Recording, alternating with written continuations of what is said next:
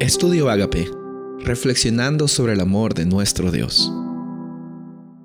El título de hoy es La advertencia del profeta. Daniel capítulo 4, versículo 27.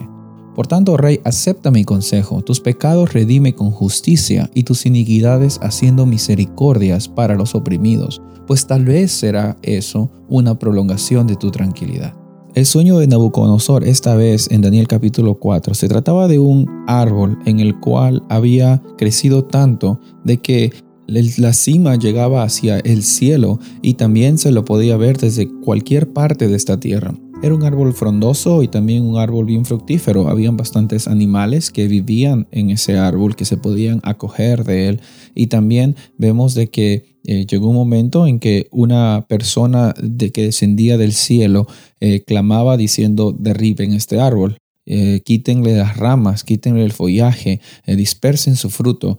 pero dejen la raíz, déjenla allí, pónganle una atadura de hierro y que viva con las bestias por siete años y que por siete años el corazón de hombre sea cambiado y se le dé un corazón de bestia. Al Daniel escuchar este sueño se quedó atemorizado porque simbolizaba de que el rey, que era eh, el árbol aparentemente en este sueño, eh, iba a pasar por un proceso de humildad y humillación porque estaba siendo a un punto de querer pretender ser Dios, querer llegar hacia el cielo, querer de que todos lo reconozcan en cualquier parte del mundo. Y Daniel se dio cuenta de que el rey estaba teniendo una advertencia por parte de Dios para que él deje de pensar de que le corresponde a él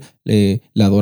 y el reconocimiento y la honra que solo a Dios le corresponden. Y en el versículo 27 que leímos, Daniel le recomienda a este rey Nabucodonosor, por favor, rey, eh, es, aún hay tiempo para que eh, tú redimas tu vida, aún hay tiempo para que cambies tus caminos, ¿no? no tienes que estar pensando solo en ti, porque si bien es cierto, Babilonia era una ciudad muy grande y había sido Nabucodonosor el arquitecto de esta ciudad, en los registros de Babilonia aparecen algunas tablas donde Nabucodonosor mismo escribió diciendo de que él construyó los palacios, Él fue el que eh, hizo esa ciudad, Él edificó Babilonia para que la gente reconozca de que Él es el rey más grande y ningún rey anterior y ningún rey después va a superar lo que Él hizo para el dios Marduk, que era el dios que Él creía que era eh, el que le estaba dando el poder, las riquezas, y no estaba reconociendo a Dios, lastimosamente.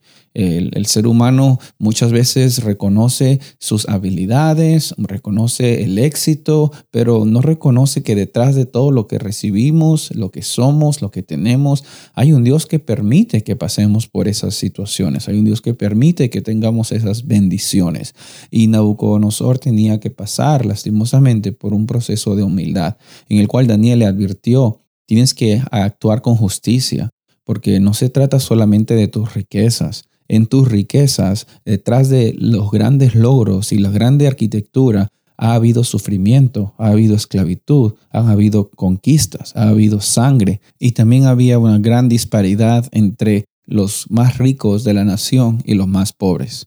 Cuando Nabucodonosor se le incita a cambiar su corazón, no solamente se le invitaba a que reconozca a Dios como el Dios Todopoderoso, sino también que reconozca de que él hizo mal, hizo una afrenta en las personas pobres de la sociedad de Babilonia. Y de la misma forma, cuando nosotros queremos tener un proceso de reconciliación y queremos de que Dios reconcilie, restaure nuestras vidas, no solamente se trata de decirle Dios, eh, perdóname, sino también eh, tener una un proceso de transformación en cómo nosotros nos relacionamos con, con los demás. Porque la verdadera transformación que recibimos de Dios no es una transformación vertical en la cual nosotros nos arreglamos con Dios, sino también es una transformación horizontal en la cual nosotros también tenemos el proceso de restaurar las relaciones con nuestros semejantes. Que hoy sea una oportunidad en la cual muchas personas miren a Jesús en tu vida. Soy el pastor Rubén Casabona y que tengas un día bendecido.